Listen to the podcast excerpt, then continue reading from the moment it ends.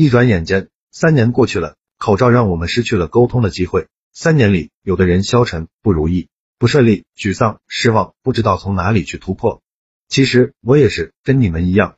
两千零二十三开始了，我整理了一千句社交话术，一千个情商技巧，一千个口才技巧，一千个职场技巧，放在我的公众号“说话细节”，希望这是一个新的突破点，帮助更多迷茫的人去突破，去融入新的社会。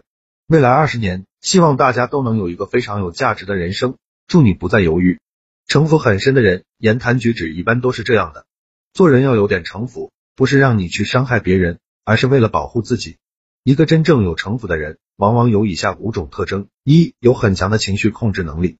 一个有城府的人是不会把自己的喜怒哀乐写在脸上，无论发生什么事情，他总是一脸的淡定从容。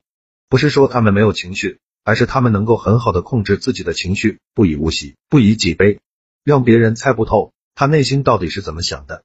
这一点在人际交往中是非常重要的。从人性的角度来说，我们对未知的事物都是抱有敬畏之心的。我不了解你，我不清楚你的底细，我说话做事就会恭恭敬敬，考虑你的感受。但如果我对你了如指掌，知道你有几斤几两，那我说话做事就会时刻拿捏着你。所以，把自己的情绪控制起来，不是为了去伪装自己，而是不被别人轻易的看透，被别人拿捏。二，有很高的情商。一个人的情商体现在他的说话做事时。一个情商高的人说的话，总是会让别人感觉很舒服。和他聊天，你会有一种碰到知己的感觉。这是为什么呢？因为他在说话做事的时候，能够时刻站在你的角度去考虑你的感受，同时他对人性的理解非常的深刻。比如，他深刻的明白人性都是利己的，我们做的每一件事情都是为了自己能够获得某种利益。再比如。他知道人性都认为自己是正确的，即使错了也会极力狡辩，所以只要不触及到他的原则和底线，他就不会轻易的去否定你的任何观点。再比如，他明白人性都希望得到别人关注的，所以他会时刻的关注你的一举一动，对你碰到的任何事情都会表现出兴趣等等。正因为他对人性理解的非常深刻，所以你和他相处起来就会感觉非常愉快。三，不无缘无故的去得罪别人，人缘比较好，天下熙熙。皆为利来，天下攘攘，皆为利往。我们每天都在为那三斗米折腰，希望自己能多获得一点利益。但这个社会利益就那么多，你多了别人就少了，你少了别人就多了。所以我们在与人交往过程中，尤其是在这场上，难免就会和别人产生利益上的冲突。一个不成熟的人会去强调自己的利益，觉得自己的利益不容损失，这就难免会得罪别人。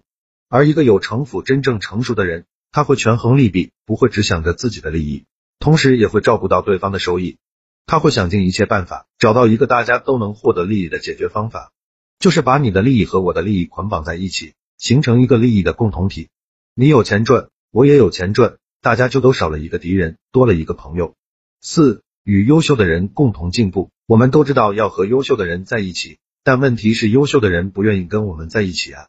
比如。你觉得你们公司的总经理非常的有才华，你想跟他成为朋友，但人家不想啊，你这一厢情愿也没用啊，那怎么办呢？优秀的人不愿意跟我们在一起，是因为在他眼里我们不够优秀，因为他也想和比他更优秀的人在一起。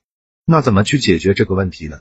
其实非常的简单，你要不断的去提升自己的核心价值，让优秀的人看到你的价值，他才会愿意跟你一起交往。所以和优秀的人在一起，不是说你去死缠烂打。而是你通过提升自己各方面的能力，去吸引到各种各样优秀的人。与人交往的核心点在于价值的交换，你要做的就是让自己变得越来越有价值。五，知人不评人，管住自己的嘴。一个有城府的人，会和每一个人都维持着一种表面上的和睦关系，哪怕他再看不惯的人，也不会表露出半点嫌弃的神色，更不会在背后对别人说三道四。评论别人是一件风险极高的事情，因为我们对别人无法做到全面的了解。所以，我们给出的评价往往都是片面的、主观的、不符合事实的。你往好的方面评价，那问题倒还不大；如果是一些不好的评价，那当事人听到后心里肯定会有一些不舒服了。我们没有必要无缘无故的去树立敌人，所以最保险的方式就是知人但不评人，管住自己的嘴。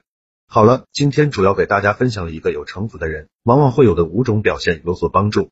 系统整理起来，我花了很多时间精力去做这件事。开了一个微信公众号，计划更新一千个口才情商技巧，非常值得反复阅读。现在已经更新一百多条了，名字就叫说话细节。